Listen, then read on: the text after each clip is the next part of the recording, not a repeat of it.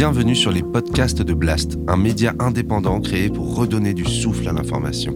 Blast vous propose un autre regard sur l'actualité à travers des reportages, des décryptages, des enquêtes et des entretiens que nous avons décidé de convertir ici en podcast.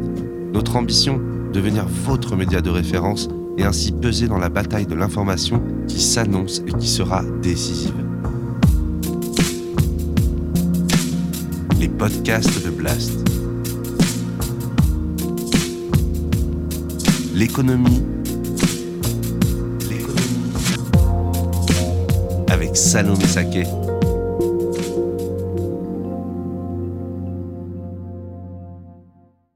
Si nous avons progressé, si le niveau de vie de la population mondiale s'est élevé, si notre confort s'est amélioré, c'est grâce à la croissance économique. Alors pour continuer à lutter contre la pauvreté, il est logique de vouloir plus de croissance.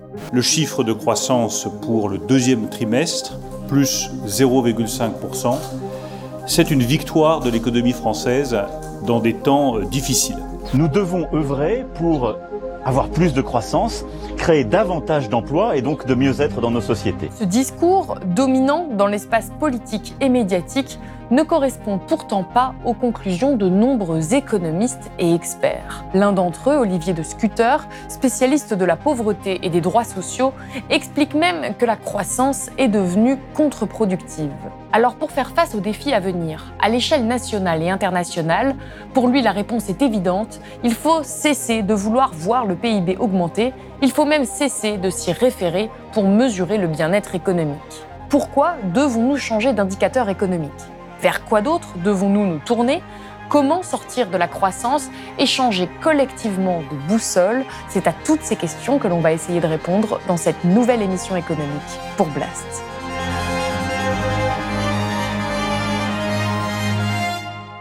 Olivier de Scuter, bonjour. Bonjour. Alors vous êtes juriste, rapporteur spécial de l'ONU sur les droits humains et l'extrême pauvreté.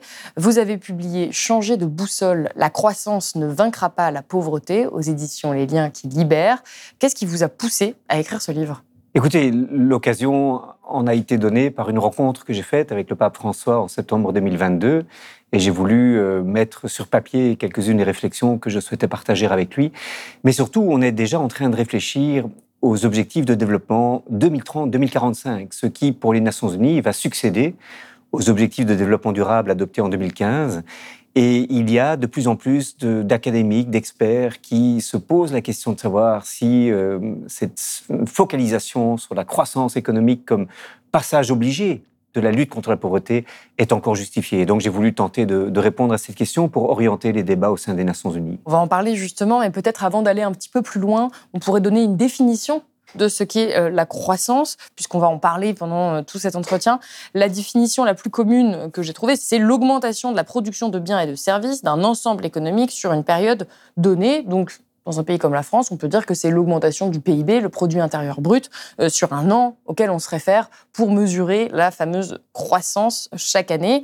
À partir de quand est-ce qu'on a commencé à utiliser ça comme indicateur économique de la santé économique d'un pays? Oui, tout à fait. Donc la mesure du progrès économique à partir du PIB, du produit intérieur brut, date du début des années 40, quand l'économiste Simon Kuznets, à la demande du président Franklin Delano Roosevelt, a voulu au fond mesurer, euh, pourrait parler de la capacité de l'économie à fournir des biens et services, mesurée en valeur monétaire produite au cours d'une année. Et donc, la mesure du PIB date de cette époque-là, et pendant les années 50 et 60, elle s'est imposée comme la mesure du progrès économique, de manière quasi fétichiste.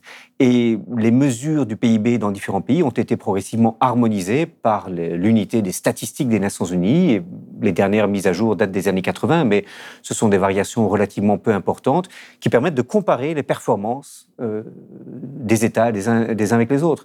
Euh, mais ce que j'essaye de défendre, c'est que c'est une mesure très peu satisfaisante du progrès économique, qu'on ferait beaucoup mieux de mesurer le progrès du bien-être, de la convivialité, et que la mesure du progrès comme progression du PIB est très insatisfaisante, parce que si on se focalise sur cet objectif, on commettra beaucoup d'erreurs et on perdra beaucoup de temps. Est-ce qu'on peut rappeler que, par exemple, si j'ai un accident de voiture, d'une certaine manière, ça peut créer de la croissance?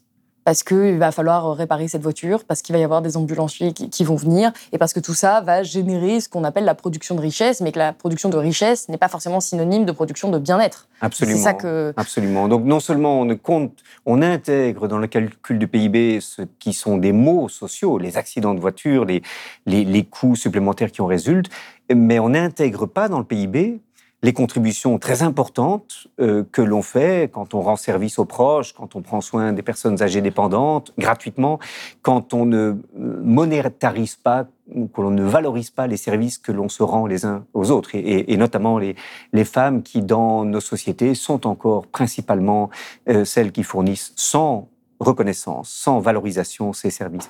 Donc le PIB est une mesure très peu satisfaisante parce que beaucoup de choses très désirables ne sont pas intégrés comme un élément positif et beaucoup de choses beaucoup moins désirables, comme votre accident de voiture, euh, seront intégrées quant à elles. Et l'un des grands arguments pour défendre cette croissance, pour défendre cette croissance y compris au sein des Nations Unies, c'est qu'elle aurait permis de vaincre la pauvreté, ou en tout cas de réduire considérablement la pauvreté à travers le monde. C'est parce qu'on a un ensemble de pays qui sont rentrés dans des phases de croissance économique que de manière, euh, souvent on l'établit de manière corrélée, l'extrême pauvreté a reculé. Ce que vous démontrez, c'est qu'en réalité, la Chine mise à part, le nombre de personnes très pauvres dans le monde a augmenté de 140 millions récemment, principalement en Afrique subsaharienne. Pourquoi est-ce qu'on continue à se focaliser sur d'autres chiffres qui sont ceux de la Banque mondiale, qui nous disent euh, que dans le monde, l'extrême pauvreté a diminué d'un peu plus d'un milliard en 30 ans, passant de 1,7 milliard en 1988 à 660 millions en 2018 Quels sont les, bons chiffres sur lesquels on doit, s'arrêter? L'extrême pauvreté a augmenté ou a reculé?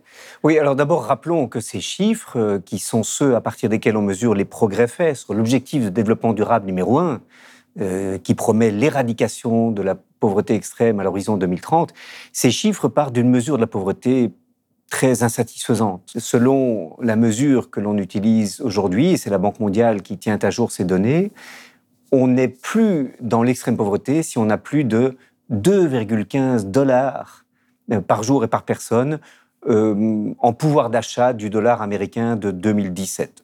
En d'autres mots, euh, Salomé, pour simplement illustrer ça plus concrètement, si au Portugal, on gagne 100 dollars par mois, on n'est plus considéré comme dans l'extrême pauvreté. Ça n'a évidemment aucun sens.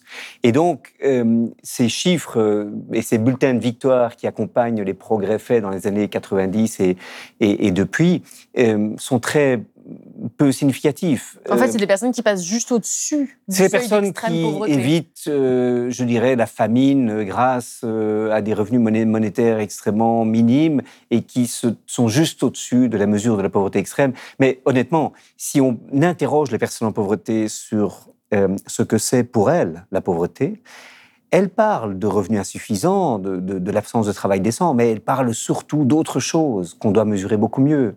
L'humiliation, la discrimination, l'exclusion sociale qui résulte du fait qu'on ne peut pas offrir à son enfant une classe verte d'une semaine comme tous les autres enfants de l'école, ou que euh, on ne peut pas partir quelques jours en, vacances à l'extérieur de, de chez soi pendant l'été, etc. Donc cette exclusion sociale, elle est une question de classement social et de capacité à rivaliser avec les autres dans une société où, la richesse moyenne augmente. Et, c'est ça qu'il faut mesurer. Dans tous les pays du monde Dans tous les pays. ATD Carmonde a conduit, euh, avec l'Université d'Oxford, une étude très intéressante sur ce qu'on appelle les, les dimensions cachées de la pauvreté, où six États ont été couverts, trois États du Nord, euh, États-Unis, euh, Royaume-Uni et France, trois États du Sud, Bolivie, euh, Bangladesh, euh, Tanzanie. Et, dans ces six États, on a demandé aux personnes en pauvreté de parler de leur pauvreté. Et ce qu'elles mettent en avant, c'est étonnamment proche. Toutes parlent de l'humiliation, la discrimination, de la honte qu'elles subissent parce qu'elles ne parviennent pas à, faire comme les autres et elles se sentent exclues, même si l'exclusion en Tanzanie ou en Bolivie est très différente de l'exclusion ressentie au Royaume-Uni ou en France. Et à travers le monde, je vous entendais parler dans une autre interview de pauvrophobie c'est-à-dire de discrimination à très grande échelle des pauvres comme des minorités, comme on pourrait parler d'homophobie par exemple. Oui, absolument. Et, je, considère pour ma part que c'est un obstacle majeur à la lutte contre la pauvreté, c'est qu'on ne traite pas la pauvrophobie comme on traite, euh, en tout cas dans les discours, le, sexisme, le racisme, l'homophobie. Euh, or, les personnes en pauvreté sont des personnes qui quotidiennement subissent euh, le regard d'autrui, stigmatisant. Euh, elles, ont honte de leurs conditions, elles ne sont pas amenées à être fières de l'expérience pourtant tout à fait unique qu'elles peuvent apporter à la solution des, questions euh, publiques. Si on les associait davantage à la prise de décision, on commettrait beaucoup moins d'erreurs. Mais on ne fait aucune confiance à ces personnes et, le regard est, extrêmement stigmatisant sur elles. La France a réformé d'ailleurs le droit euh, de la non-discrimination en 2016 en introduisant dans les critères interdits de discrimination euh, l'abus de vulnérabilité économique. Et ceci à la suite d'un épisode malheureux euh, dont Salomé, vous vous rappelez peut-être, c'est une famille qui est allée au musée d'Orsay euh, visiter le musée, une famille très pauvre, accompagnée d'une personne d'ATD Carmonde, et la famille euh, s'est vue euh, enjoindre de, quitter les lieux parce que la présence de cette famille dérangeait les autres qui voulaient voir des tableaux sans être, paraît-il, incommodés par l'odeur que dégageaient ces personnes. Donc c'est ça la pauvrophobie, et c'est très concret dans l'existence quotidienne des personnes en, en pauvreté. Donc, ce qui est intéressant dans ce que vous dites, c'est que on constate que la croissance ne permet pas de lutter contre ce sentiment d'exclusion, contre ces humiliations qui peuvent être vécues.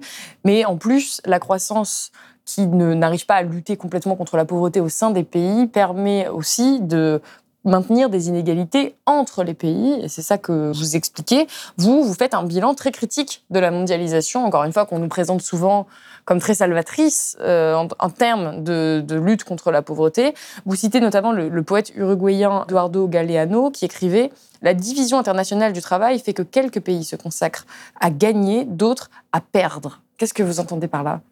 Oui, alors la mondialisation euh, a été poussée depuis le milieu des années 80 et puis de manière encore plus forte à partir de la chute du mur de Berlin en 1989 comme une manière de, gagner de la croissance. La croissance a été anémique euh, depuis euh, la crise pétrolière de 1973. C'est, je dirais, la nouvelle manière qu'on a euh, trouvée de la stimuler, euh, d'accélérer l'arrivée d'investissements étrangers, les échanges de biens et de services, en misant sur l'approfondissement de la division internationale du travail. Mais cet approfondissement de la division internationale du travail, cette spécialisation de chaque pays, de chaque région, en fait, à créer des gagnants, mais aussi des perdants. Et parmi les perdants, il y a notamment les travailleurs et travailleuses faiblement qualifiés des pays du Nord, menacés par les délocalisations, dont le pouvoir des négociations s'est largement euh, euh, affaibli parce que les employeurs peuvent dire, écoutez, si vous n'êtes pas content avec les salaires qu'on propose, mais on va investir ailleurs, et ça se fait en Europe comme à l'extérieur de l'Europe. Et, les autres perdants, ce sont ben, notamment les, petits agriculteurs des pays du Sud, que la mondialisation n'a pas aidé, loin de là, parce qu'elle a amené un, dumping sur leur propre marché. Euh, ils sont incapables de faire concurrence euh, euh, en matière d'agriculture aux, agriculteurs des pays qui subventionnent leur agriculture. Et ce sont des, des paysans qu'on n'a pas du tout voulu aider parce qu'ils ne, ne, produisent pas pour l'export. Donc, on a des perdants, on a aussi des gagnants. Et je crois qu'on peut dire que le bilan de la mondialisation est très, est très partagé. D'un côté, certains pays ont su opérer un grand rattrapage. C'est le cas de la Corée du Sud, de, euh, de, de la Chine, plus récemment de l'Inde. La Chine, c'est vraiment le pays qu'on nous donne en exemple tout le temps pour dire, bah, regardez, ça a fonctionné. Euh, ça a sorti euh, des millions, des centaines de millions de personnes de la pauvreté. Il y a des classes moyennes qui se sont créées. C'est bien que la croissance, la mondialisation, ça fonctionne, c'est une bonne chose. La Chine, depuis Deng Xiaoping en 1979-1980, a réduit la pauvreté de manière tout à fait remarquable en exportant grâce à des salaires très faibles, euh, permettant de donner un avantage euh, compétitif aux, industries localisées en Chine. Mais deux remarques à cet égard. D'abord, l'exemple de la Chine est difficilement reproductible ailleurs, tout simplement parce que la, la place que la Chine occupe, la niche qu'elle occupe dans la division internationale du travail, il est très difficile pour d'autres pays de l'occuper essayer d'aller produire des, motocyclettes euh, ou des composants pour Apple euh, au Bénin, vous allez voir que c'est beaucoup plus compliqué parce que euh, la Chine, précisément, occupe un espace que d'autres pays, du coup, ne peuvent plus occuper.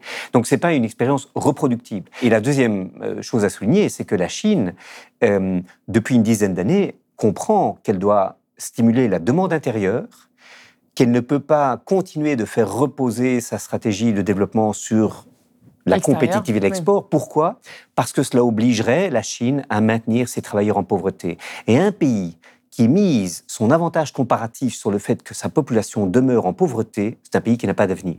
Et donc, je, crois qu'il faut tirer les enseignements à la fois du succès de la Chine, bravo, très bien, mais c'est pas reproductible, mais en même temps des limites de ces stratégies dont la Chine elle-même se rend compte. Ce qu'on essaie là de faire, c'est de souligner ces limites à la croissance, puisque votre livre s'appelle Changer de boussole. L'idée, c'est de sortir justement de cette, ce dogme qui nous appelle à prendre la croissance comme indicateur permanent. Donc, euh, on le rappelle, la croissance, si on résume un peu ce que vous avez dit, ne lutte pas aussi efficacement qu'on n'a pu le penser contre la pauvreté, ce qui était un peu un des grands arguments pour défendre cette manière de voir l'économie. Mais de plus, euh, la croissance, ce n'est pas que de la production de richesse euh, brute, comme on peut avoir tendance à l'imaginer, c'est aussi de la rente vous rappelez que, que la CNUSED estime que 40% des bénéfices réalisés sont aujourd'hui le résultat de rente, un pourcentage qui est en augmentation constante, puisque c'était euh, déjà passé de 16% dans les années 95-2000 à 30% dans les années 2001-2008. Aujourd'hui, c'est 40%. Jusqu'où est-ce que ça va aller Et en quoi est-ce que c'est un problème que la croissance soit créée par de la rente? La CNUSED, comme d'autres, comme Joseph Stiglitz, comme, comme l'économiste Luigi Zingales, par exemple, remarque que de plus en plus, la concentration de pouvoir économique euh, entre les mains de grandes entreprises, qui sont les, championnes des économies d'échelle, des chaînes mondiales d'approvisionnement, qui mettent en concurrence les, producteurs de différentes régions du monde et, ont un pouvoir de négociation extraordinairement puissant dans les chaînes mondiales, ces grandes entreprises concentrent euh, la richesse, euh, investissent dans les nouvelles technologies qu'elles brevettent pour renforcer leur position dominante. Et c'est concentration de pouvoir économique se traduit par un pouvoir politique de plus en plus problématique. Pourquoi? Parce que ce pouvoir politique est utilisé par les entreprises pour, en retour, renforcer leur position dominante sur le plan économique. Donc on est dans un cercle vicieux, en réalité, où ces grands acteurs économiques sont aujourd'hui en mesure de, capturer le pouvoir politique, d'influencer les décisions publiques en leur faveur. Et, malheureusement, on a du coup une économie mondiale qui ressemble de moins en moins au, manuel de sciences économiques, avec une atomicité des agents de production qui sont tous des, price takers, c'est-à-dire qui dépendent des prix que fixe l'offre et la demande. Non, non, ce sont des grandes entreprises qui décident quel produit va être à la mode, qui euh, fixent leur prix non pas en fonction de l'offre et de la demande, mais en fonction de la maximisation des profits au bénéfice des actionnaires, et dont la capacité d'influence des politiques est devenue extrêmement problématique. On pourrait également rajouter à ces critiques de la croissance le fait que dans certains pays, notamment dans des pays comme le nôtre, euh, ça ça ne répond plus aux besoins euh, premiers, nos, besoins matériels premiers, mais ça crée aussi de nouveaux besoins, de nouvelles envies. Et donc, c'est source aussi d'une insatisfaction chronique que de vivre dans une économie de la croissance parce qu'on a toujours plus, toujours plus de produits, toujours plus de, de choses qu'on nous propose et dont on nous dit qu'on a besoin. C'est vivre aussi dans des pays où la publicité est omniprésente. Et ça, vous le dites, c'est pas forcément une manière de faire société qui est, qui est désirable. Et bien sûr, et on va parler de ce point euh, pour s'arrêter sur les critiques, cette dimension écologique dont on n'a pas encore parlé jusqu'à présent, mais qui est peut-être une des principales limites à la, à la croissance aujourd'hui, puisque euh, vous écrivez quelle est donc la crédibilité des stratégies d'éradication de la pauvreté qui détruisent les fondements même des moyens de subsistance des personnes qu'elles prétendent vouloir aider, fût-ce au nom de la création de richesses monétaires? Donc c'est un peu le serpent qui se mord la queue aujourd'hui, puisque les personnes dont qu'on prétend aider en disant mais regardez, on va avoir de la croissance, donc ça va éradiquer la pauvreté, en réalité, ces personnes dans situation de pauvreté sont les premières à subir les effets du réchauffement climatique, de la pollution, de la perte de la biodiversité. Donc c'est pour ça, selon vous, qu'il faut absolument sortir de ce dogme de la croissance? Il y a deux choses dans ce que vous avez dit qui est, très riche. D'abord, à mesure que la croissance progresse, la richesse moyenne augmente dans la société. Et du coup, même si le niveau de vie des plus défavorisés augmente légèrement, la distance entre ce qu'ils peuvent se permettre et ce que la communauté en général euh, fixe comme norme sociale, si vous voulez, cette distance augmente.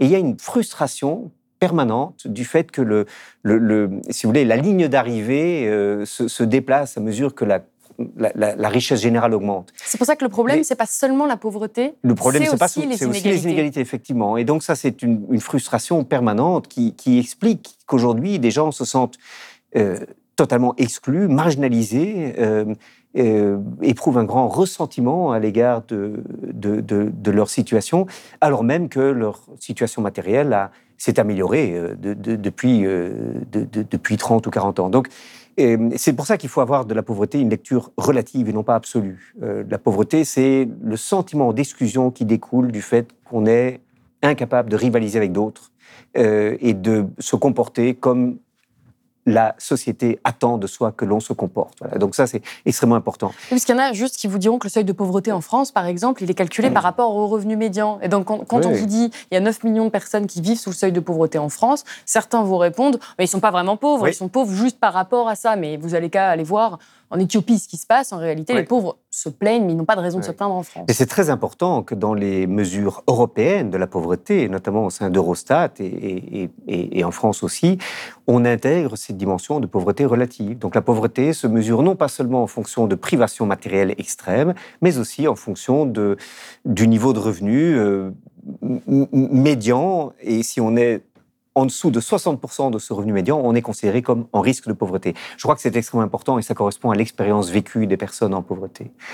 Dans ce que vous avez dit, il y avait une deuxième chose, c'est la dimension écologique. Ça me paraît extrêmement important. Vous savez, on a longtemps prôné, y compris au sein des Nations Unies, l'idée qu'on pouvait provoquer de la croissance sans avoir d'impact sur l'environnement, pourvu qu'on introduise des technologies vertes et propres. C'est l'idée du découplage entre la croissance et l'impact environnemental.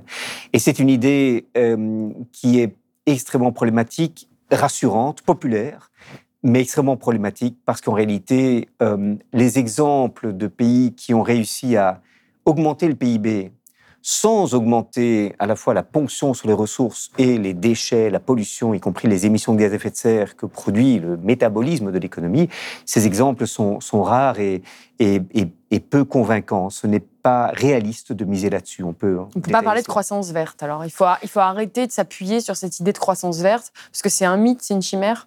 Alors, la dernière étude là-dessus, très rigoureuse, euh, nous dit que sur les quelques pays, 11 euh, pays euh, qui ont réussi un découplage entre la croissance économique et l'impact sur les sur l'environnement, en matière notamment d'émissions de gaz à effet de serre, le découplage est tellement lent qu'il faudrait en moyenne pour ces 11 pays 230 années pour que ces pays restent dans euh, les limites de ce que l'accord de Paris de décembre 2015 euh, euh, exige en matière de réduction d'émissions de gaz à effet de serre.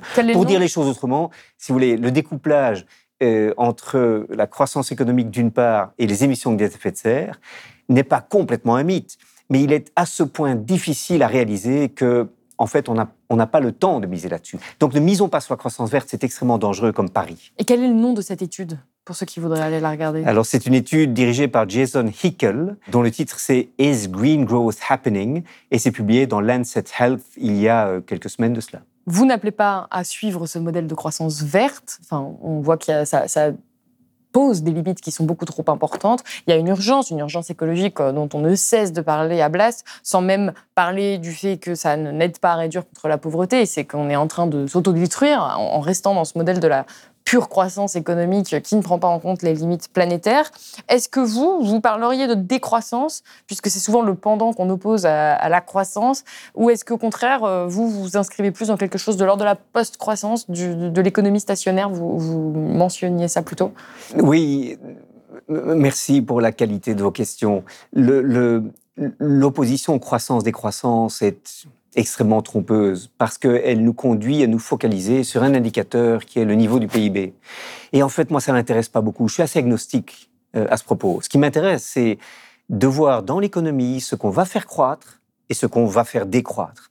Euh, je pense que euh, nous voulons tous et toutes euh, qu'augmentent, par exemple, les investissements dans la santé, dans l'éducation, dans les pistes cyclables, euh, dans les transports en commun, dans l'isolation des bâtiments. Et on veut tous que vienne décroître, au contraire, le nombre de voitures en circulation, la, pollution de l'air, ou encore le, poids du secteur financier dans l'économie. et donc, orientons la croissance de manière sélective euh, investissons là où on pense que ça peut contribuer au bien-être et arrêtons d'épuiser de, de, les hommes et les femmes et, les écosystèmes en, poursuivant la croissance de manière indiscriminée, donc ayons une, ayons une croissance sélective, et sortons de ce débat croissance-décroissance. Parlons plutôt effectivement de post-croissance, où on s'intéresse beaucoup moins à l'indicateur qui est le PIB et on s'intéresse beaucoup plus à ce qui importe dans la vie quotidienne des gens. Est-ce que nous formons société? Est-ce que euh, nous avons assez de temps libre pour développer des talents, euh, et écouter de la musique, marcher en forêt, faire d'amour, etc. Est-ce que nous, avons un, équilibre entre vie, professionnelle et vie privée qui nous permet d'avoir une vie de famille satisfaisante? C'est tout cela qui devrait nous importer. et arrêtons arrêtons de nous focaliser sur un indicateur macroéconomique qui est euh, dans les sociétés occidentales l'équivalent des, des, totems dans les sociétés traditionnelles. Et pourtant, on a beau dire qu'il faut sortir de la croissance, cet indicateur, le PIB, il a été énormément critiqué depuis des années, ça c'est pas nouveau, et on n'a pas d'indicateur équivalent qui soit autant reconnu ou qui soit aussi efficace. Souvent, c'est ça. À, quoi euh, Qu'est-ce que vous utiliseriez, vous, là, demain, euh, si on veut mesurer le bien-être économique, puisque c'était quand même ça l'idée du PIB, si on veut mesurer le bien-être économique d'un pays, qu'est-ce qu'on utilise là demain? Écoutez, les propositions ne manquent pas pour définir euh, l'équivalent d'un, d'un buen vivir, d'un bien-être, d'un bien-vivre euh, à partir d'un ou plusieurs indicateurs. la question n'est pas tellement de s'entendre sur, un nouvel indicateur, je pense qu'on pourrait trouver un consensus mais de s'assurer que ce soit la boussole qui oriente les, choix. Et pour ça, il faut des mesures contraignantes. Il faudrait, exactement comme on devrait le faire et comme on le fait dans certains États pour orienter les mesures de réduction d'émissions de, gaz à effet de serre, il faudrait des dispositifs qui obligent les gouvernements à rendre des comptes sur leur contribution à l'amélioration du bien-être. Et chaque année, qu'on oblige le gouvernement à rendre un rapport en mesurant si on a progressé dans la cohésion sociale, dans la réduction des inégalités, dans l'amélioration de l'accès au transport doux en ville, dans l'abordabilité des études supérieures pour, les étudiants et étudiantes qui veulent euh, y entrer, etc. Et mesurons les performances des gouvernements à l'aune de ces indicateurs de bien-être et sanctionnons dans les urnes les gouvernements qui dévie du cap. C'est ça qu'il faudrait faire. Aujourd'hui, vous avez dit dans les urnes. Donc qui pourrait contraindre? Parce que vous dites obligeons les gouvernements. Ah, mais qui? Qui peut ben, obliger En définitive, ce sont les électeurs et électrices qui vont renouveler ou non leur confiance aux mandataires politiques. Mais il faudrait que, l'on, que dans les débats publics, eh, l'on sorte de cette idée que la performance d'un gouvernement doit se mesurer à l'aune du PIB qu'il est arrivé à créer ou non. Et ceci d'autant plus que en page une, euh, des quotidiens, on a une référence au, PIB qu'on a réussi à, faire progresser ou pas. Et en page 2 ou 3, on a des articles toujours plus catastrophistes sur la, destruction des, euh, des, écosystèmes et, l'accumulation de gaz à effet de serre qui met la planète en, feu. Ce contraste est incroyable et franchement inacceptable. Oui, puis c'est hum, souvent euh, pas forcément synonyme de bonheur. Vous l'avez dit, un pays, un des pays qui a le plus de croissance, ou en tout cas qui s'est très bien remis de la crise du Covid, c'est les États-Unis. Euh, les États-Unis est un des pays où il y a le plus d'inégalités et où les gens ne se vivent pas forcément bien, où il y a même un recul de l'espérance de vie, parce que euh, c'est pas parce qu'on a de la croissance qu'on est une société qui fonctionne bien et qui est, et qui est harmonieuse. Mais Là, ce qu'on est en train de dire ne fait pas euh, consensus, loin de là, dans le monde économique, dans le monde politique et dans l'opinion publique. C'est-à-dire que là, les gens qui regardent Blast, euh, je ne sais pas, vous nous direz en commentaire si vous êtes d'accord avec ce qui est en train d'être établi euh, ici, mais c'est minoritaire comme point de vue. Aujourd'hui, la majeure partie des gens ne vous disent pas qu'il faut sortir de la croissance. Quand un homme ou une femme politique dit bon bah là non, on sort de la croissance et vraiment on ne s'occupe plus du PIB, pas sûr qu'il ou elle gagne une, élection comme Mais les hommes ou les femmes politiques ne sont pas représentatifs de l'état général euh, de l'opinion de la communauté de la communauté scientifique, où un consensus sur ces questions est en train d'émerger. Le logiciel politique doit d'urgence s'adapter aux réalités du monde tel qu'il est et j'invite, moi, les hommes et les femmes politiques à avoir le courage de dire la croissance ne doit plus être notre boussole, il en faut une autre. Mais comment faire en démocratie quand les électeurs et les électrices ne sont pas forcément d'accord avec ça? L'offre politique, pour l'instant, ne comprend pas cette offre-là. Et, pourvu que certains politiques aient le courage de dire nous allons poursuivre autre chose que la croissance du PIB, nous allons rendre votre vie plus belle, plus digne d'être vécue, plus apaisée, nous allons euh, raccommoder, réconcilier la société avec elle-même, Mais l'on ne va pas le faire en augmentant le PIB comme si c'était un passage obligé.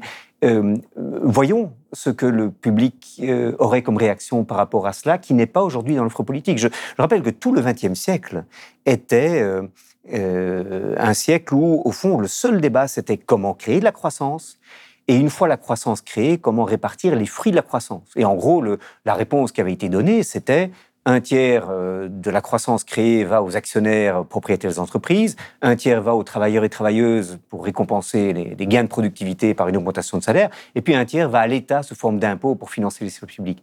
Et, et ça, c'était le débat du XXe siècle. Et aujourd'hui, il faut vraiment revoir les termes du débat. On ne peut plus miser la réduction des inégalités, la réduction de la pauvreté, la cohésion sociale sur la croissance du PIB. C'est tout à fait contre-productif comme stratégie. Il faut avoir beaucoup plus d'imagination. Si vous deviez citer là quelques mesures pour faire euh, face à cette euh, augmentation de la pauvreté en France, par exemple, ou à travers le monde, qu'est-ce que vous citeriez comme mesure? Mais écoutez, je, crois que ce qu'il faut, c'est arrêter de voir la transformation écologique comme euh, devant, comme devant progresser pour compenser ensuite les impacts sur les personnes en pauvreté, sur les ménages les plus défavorisés. C'est comme ça, généralement, qu'on a procédé. Et, et, et, les écotaxes en sont un exemple. On impose des taxes carbone euh, sans avoir égard aux impacts sociaux. Et, du coup, les gens viennent protester sur les ronds-points. C'est ce qu'on a vu en novembre 2018 avec le, mouvement des Gilets jaunes qui a commencé à ce moment-là. Et, moi, je préconise dans le, dans, le livre, vous l'avez peut-être vu, des, une manière de concevoir la transformation écologique très différente, qui repose sur l'idée qu'on doit prendre des mesures qui respectent trois critères. Un, évidemment, réduire l'impact écologique de nos modes de production et de consommation. Deux, qui créent de l'emploi pour des travailleurs et travailleuses faiblement qualifiés. Et trois, qui permettent d'offrir des biens et services à des prix abordables pour les ménages précarisés. Très simplement, si on investit dans les transports en commun, par exemple, les transports publics, d'abord on réduit la pollution liée à l'utilisation de, la voiture individuelle. Deuxièmement, on crée de l'emploi, puisqu'il faut que les trams, les, bus, les trains euh, euh, fonctionnent avec des, des conducteurs et des conductrices. On a besoin d'infrastructures, donc on crée de l'emploi. Et puis troisièmement, on fait que le droit à la mobilité soit abordable pour tout le monde, même sans voiture individuelle, et, et on connecte les gens à l'éducation, à la culture et à l'emploi. Et donc, voilà, investir dans le transport en commun, c'est cocher ces trois cases, c'est ce que j'appelle les mesures à triple dividende dans le bouquin, et c'est une manière de concevoir la transition écologique qui voit en elle un levier de justice sociale. Je pense que c'est vers cela qu'on doit aller. Et réduire la pauvreté, donc, c'est pas seulement augmenter le salaire minimum augmenter les allocations sociales, c'est aussi investir dans les services publics pour que la lutte contre la pauvreté ne passe pas seulement par l'augmentation du pouvoir d'achat, mais aussi par euh, la, fourniture de services universels bénéficiant à tous et toutes, favorisant l'intégration sociale. Ce que vous dites, c'est finalement des éléments qu'on a déjà entendus, des pistes de solutions qui ont déjà été évoquées, même par des scientifiques hein, ou des, spécialistes euh, qui, depuis longtemps, appellent à avoir ces aménagements communs qui prennent en compte les questions de justice sociale. C'est même dans le rapport du GIEC qui nous dit, qui nous dit vraiment, c'est écrit noir sur blanc, que pour mener euh, une, une adaptation écologique, une transition écologique, il faut absolument prendre en compte ces critères de justice sociale. Et pourtant, alors, je m'appuie sur l'exemple de la France parce que c'est celui que je connais le mieux, mais on a l'impression que nos dirigeants ne prennent pas du tout en compte euh, ce que disent les scientifiques, y compris ce que dit l'ONU également, puisqu'on a le secrétaire général de l'ONU, euh, Antonio Guterres, qui ne cesse d'alerter de manière extrêmement euh, virulente, peut-être de plus en plus virulente, sur les conséquences du dérèglement climatique, sur les conséquences que ça va avoir en termes d'inégalité, sur les populations. Et pourtant, on ne voit pas de changement de boussole. On ne voit pas de changement euh, politique. We are in the fight of our lives and we are losing. We are on a highway to climate hell with our foot still on the accelerator. Ma dernière question, elle porterait sur le rôle de l'ONU, puisque vous, vous êtes rapporteur à l'ONU. Est-ce que est-ce que ça doit venir d'une institution supranationale? Comment est-ce qu'on fait pour, euh, pour arriver à ce changement de paradigme, à ce changement politique? C'est un peu la question à un million, parce que personne ne sait complètement y répondre, mais c'est une interrogation qu'on se pose beaucoup à, Blast. Écoutez, euh, vous avez raison sur Antonio Gutiérrez, qui ne sait plus comment euh, exprimer les choses pour que l'alerte soit entendue. Mais je crois que le vrai problème, c'est que la manière dont le système économique est organisé fait obstacle au changement qu'il faudrait. Euh, il faut aller vers l'économie sociale et solidaire, on est dans une économie qui, pour l'essentiel, est encore capitaliste. Et, et, ça veut dire quoi une économie capitaliste? Ça veut dire au moins deux choses. Un, pour la plupart, les entreprises font des choix stratégiques en fonction d'un objectif qui est la maximisation des profits pour les actionnaires. Donc sacrifient le long terme au court terme et ont euh, pour objectif surtout d'augmenter la valeur de l'action. Premier problème. Deuxième problème, c'est que la machine économique, l'utilisation des ressources que l'on fait, vise surtout à répondre à la demande exprimée sur le marché. Mais c'est quoi la demande? C'est pas les besoins. La demande, c'est ce que les personnes les plus riches dans la société peuvent exprimer comme pouvoir d'achat. Et on va produire des jets privés, des yachts, alors qu'on ne produit pas de logements abordables pour les ménages précarisés. Et pourquoi est-ce qu'on produit des jets privés et des yachts? Ben Parce qu'il y a des gens riches qui peuvent se payer cela. Et on peut généraliser ça à l'ensemble, de, évidemment, des biens et services. Quand on a une machine économique qui répond à la demande plutôt qu'aux besoins, on a une machine économique qui ne fonctionne pas de manière efficace pour à la fois lutter contre la pauvreté et réduire notre empreinte écologique. Et donc, je, suis très clair, je pense que si l'on ne remet pas en cause les structures économiques euh, qui aujourd'hui sont dominantes dans le monde, on n'arrivera pas à progresser à la vitesse voulue pour que les générations qui suivent la nôtre euh, puissent continuer simplement à, à, vivre comme nous vivons, avec euh, un bien-être et, un confort euh, comme celui dont nous disposons. Et, donc, il faut avoir le courage de changer les structures de l'économie. Et le problème, c'est que si on ne reconnaît pas en face ces difficultés-là, on ne progressera pas au rythme voulu. C'est la fin de cet entretien. Merci beaucoup, Olivier de Scooter, d'avoir été avec nous. Je rappelle que votre livre Changer de boussole, la croissance ne vaincra pas la pauvreté est disponible aux éditions Les Liens qui libèrent. Merci. Si vous avez aimé ce podcast, s'il vous a été utile, n'oubliez pas de nous mettre des étoiles ou de le partager autour de vous sur vos réseaux sociaux.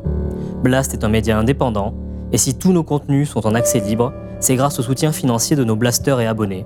Pour nous soutenir, faites un nom unique ou mensuel et rendez-vous sur blast-info.fr.